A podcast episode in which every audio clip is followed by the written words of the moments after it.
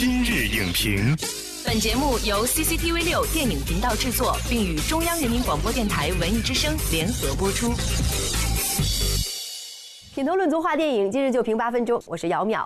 如果问您漫威的超级英雄里谁最有钱，您肯定会说是他——钢铁侠，因为他富可敌国。但是呢，今天我们要说另外一位超级英雄，他比钢铁侠还要有钱，因为他自己就有一个国，他是一个国王。没错，他就是黑豹。电影《黑豹》在北美刚刚开画呢，就打破了一系列的记录：超级英雄电影最高评分、漫威超级英雄电影预售最高票房、漫威独立英雄电影首周最高票房等等。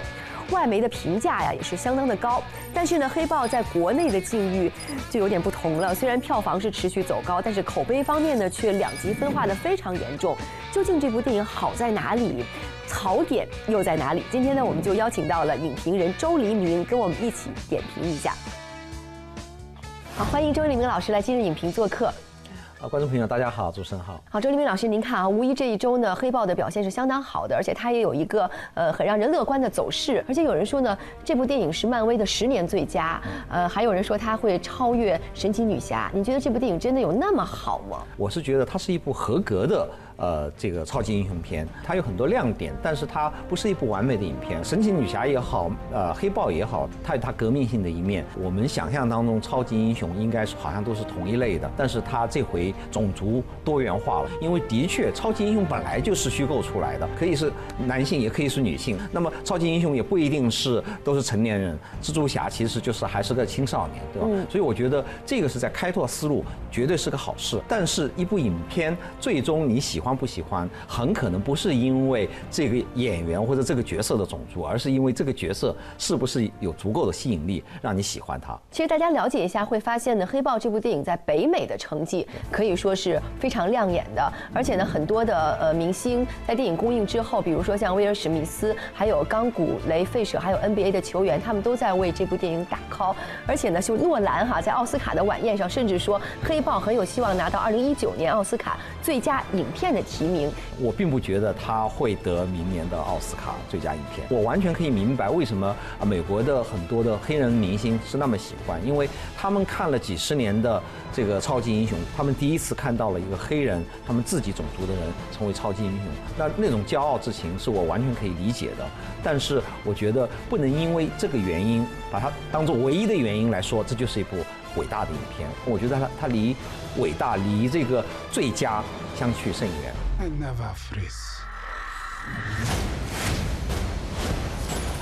其实，在这个电影在我们中国上映之后呢，我们的影评人和北美的影评人也就这部电影的口碑，其实发生了很强的争议。我们也来看看今日影评的朋友圈，看看大家是如何评价的。你看啊，像藤井树观影团中的金钱豹。他就有这样的评价，他说一个黑人穿着一件黑衣服，黑夜中在漆黑的森林里和一群黑人打架。呃，之前说呢，DC 的蝙蝠侠大战超人黑，看完黑豹之后才发现没有最黑，只有更黑。我觉得这个评价是有点不公，因为他摄影师肯定会考虑到，呃，就是呀，比如这个演员是。黑的肤色，然后他或者穿着黑的衣服，你想他是花了两亿美金拍出来的啊，所有这些技术问题应该早就解决了。如果你真的在荧幕上看到黑乎乎一片的话，很可能你看到那个影院的灯泡是 有那个是放映设备的放映设备有问题。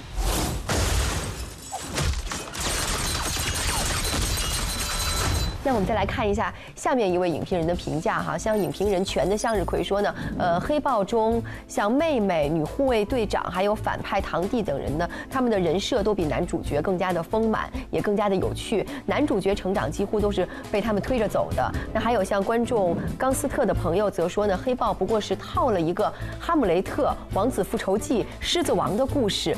您同意他们的观点吗？呃，我部分同意他们的观点。如果这个超级英雄一上来就已经是光芒万丈了，他以后怎么再发展呢？一定是他一开始是有点平常的，然后慢慢慢慢怎么样变成不平常，他有一个成长的一个一个经历。嗯，你如果把这个成长经历去掉了，这个角色实际上是很枯燥乏味的。不是说每个超级英雄片每个超级英雄出来都是成功的，有些呢是因为跟呃真实的世界比较近。你比如蜘蛛侠跟真实的观众很近，因为大量看超级英雄片的人就是中学生。有些是很远，你比如超人是满足。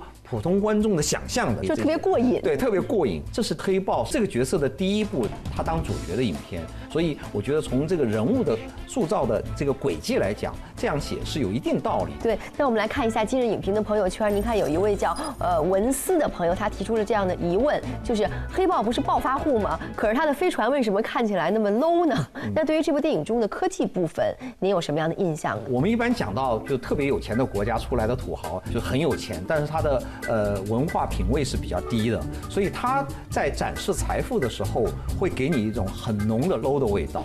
这个电影里面有一个非常非常重要的一个那个点，叫震惊，就是 vibranium，是当然是一种虚构的一种贵重金属。然后这个贵重金属有特异的功能，然后使得这个瓦坎达这个国家是一个秘密的很有钱的国家，但是对外它又是一个贫穷的国家。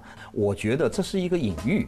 嗯，就是很多贫穷的国家，实际上首先它有资源，它只不过资源不知道怎么开发，啊，在非洲很多国家是这样的。其次，我觉得你也可以把它当做是一种精神的资源。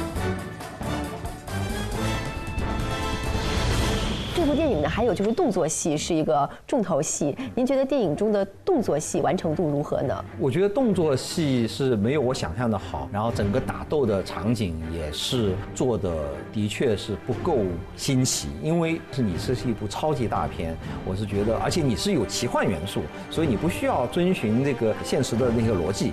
在这个前提下，我觉得。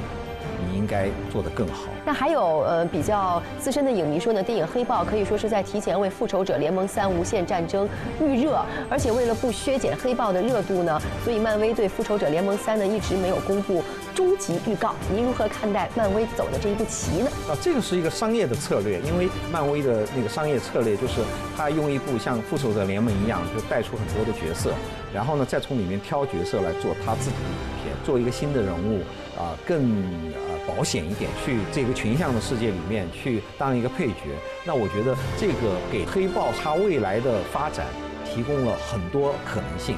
啊，感谢周立明老师精彩的点评。就像周立明老师所说，评价一部电影的好坏呢，不是由肤色决定的。那像《黑豹》呢，不一定是漫威十年最佳，也不见得能获得奥斯卡最佳影片的提名，但是一定是一部特别的作品。虽然画面偏暗，动作戏是勉强及格，但是它的特别之处就在于极具社会意义的角色设定，同时呢，也开拓了超级英雄的可能性。下期节目再见。本栏目视频内容，请关注 CCTV 六电影频道，周一到周五每晚十点档《今日影评》。